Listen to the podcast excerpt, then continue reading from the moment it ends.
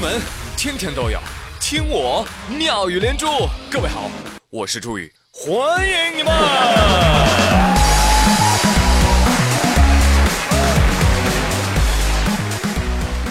哎呀，我这等一宿了，高考数学大题汇总啥时候出啊？哈，这昨儿出作文题的时候，你们咋一个个那么六六六呢？啊，这是巴巴的啊。昨天呢，这个语文作文确实网络上段子太多了，所以我决定不说了。哎，就是这么任性。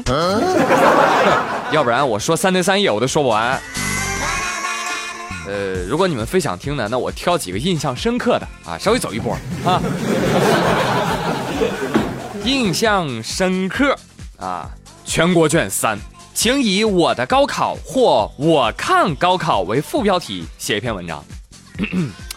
我。与高考，老师，我与高考什么关系？你还不知道吗？不是你死就是我亡。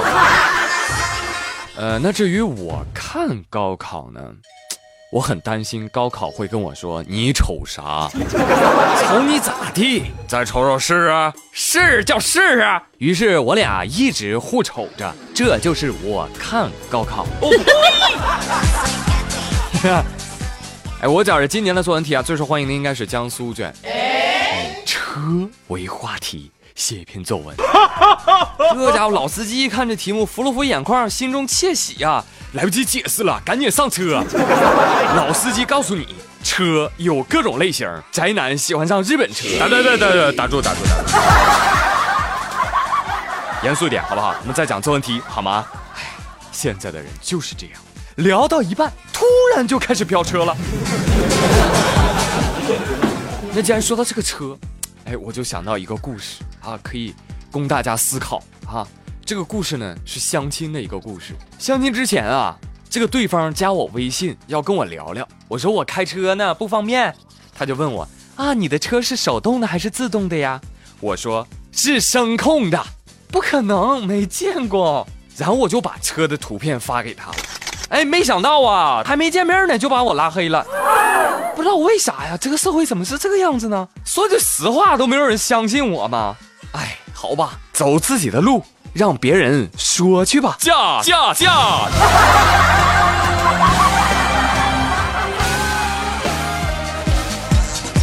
你看，立意新颖，必得高分。我还喜欢一个题，北京题。北京高考作文题的，二选一。第一个呢是说说纽带，第二个就是共和国。我为你拍照。二选一啊，朋友们，那做一个天秤座呢？我觉得作文题二选一，这才是高考最难的地方，好吗？那我选二，共和国，我为你拍照，我为你拍照，我为你拍照。哎呀，同学们，不知道如何下笔了吧？早就让你们好好学摄影，看到高考作文题懵了吧？光圈、快门速度、感光值、焦距、景深、测光方式、追焦、悬焦，你都不知道吧？所以，哎，你只能用美图秀秀，还有那个什么激萌，这能拿高分 啊？平静一下啊，不吐槽了。呃，语文都过了啊，好，我们再来说说数学题，对吧？刚刚都说了，没有人汇总啊，我就很苦恼，没有数学题做呀。哎呀，急死我了！但是我有几点啊，做题的感受啊，可以跟大家分享。其中有一点。就是如果你觉得这道数学题怎么简单，百分百一定是你错了。有的时候你还会有这样的感觉，哎呀，我模糊的记得这些题老师好像讲过，但是我清楚的记得我自己没听。而且数学题估分啊很难估准。我我记得我当年上高中考完数学的时候，我就打电话问我的数学老师，我就说老师，呃，我想知道我我考多少分啊？老师说。你觉得你能考多少分啊？我就很谦虚嘛，我就说啊，老师，可能四五十分吧。老师嘿嘿一笑，哈哈哈，朱宇啊，你哪来的自信呐？那据说这高考数学科目考完之后会拆散很多的情侣，我就听说这么一个故事，说有个男生跟女生是一对情侣啊，考完数学呢，他们就在考场外相遇了。结果这女生啊，哭的梨花带雨啊！怎么了，亲爱的？最后两道大题我不会做，怎么办？我们不能去同一所大学了。Oh no！男生特别心疼啊，宠溺的摸了摸她的头，说：“小傻瓜，我就知道你不会做，所以啊，所以我把题目记下来，等会儿教你怎么做。当然还有另外一个结局啊，就是男生非常心疼，宠溺的摸了摸他的头，说：“小傻瓜，我知道你不会做，所以我也没做，我陪你一起复读。”女生说：“啊，我保送啊。”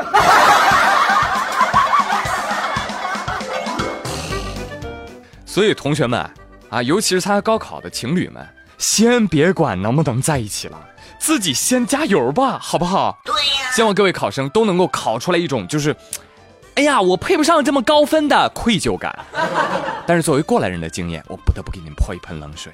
高考前呢，你们是祖宗；高考之后，是你对不起列祖列宗。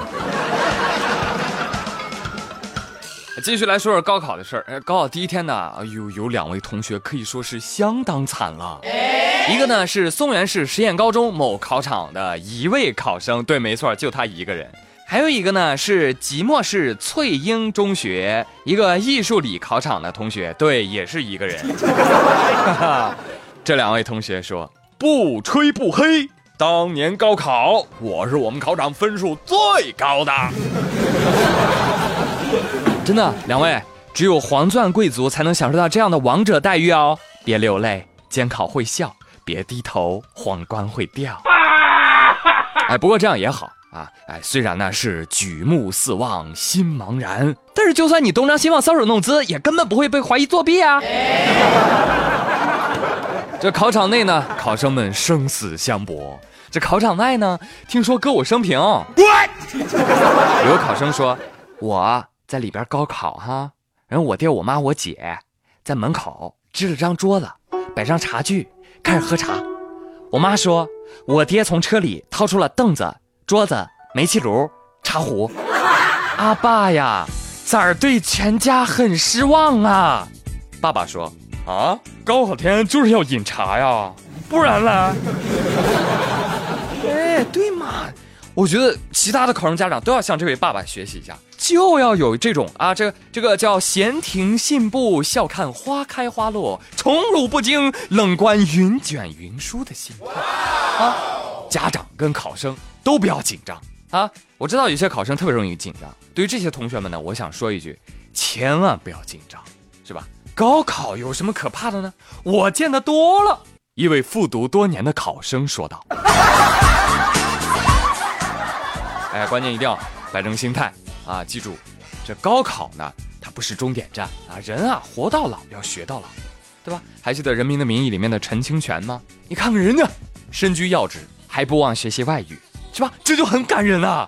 你不要以为这只是电视剧，生活当中也是有例证的啊！只不过这次新闻呢，呃，发生在一个女孩子的身上。说近日广东拱北海关公布案件，中国姑娘李某。被西非籍的毒贩叫 Steven 啊给利用了，这个傻姑娘啊给这个 Steven 提供住所，还帮他邮寄毒品。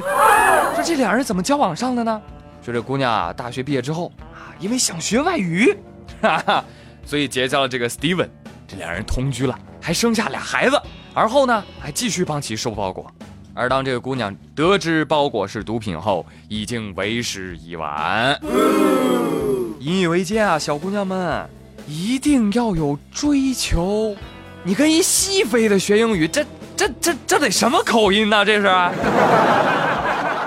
再说了，学英语为啥非得生孩子才能学啊？是不是胎教啊？再说了，人毒贩是吧？要知道你跟他在一起的根本动机得有多生气呀？你根本不是真的爱我，你跟我在一起只是为了学英语哦，你这个感情骗子。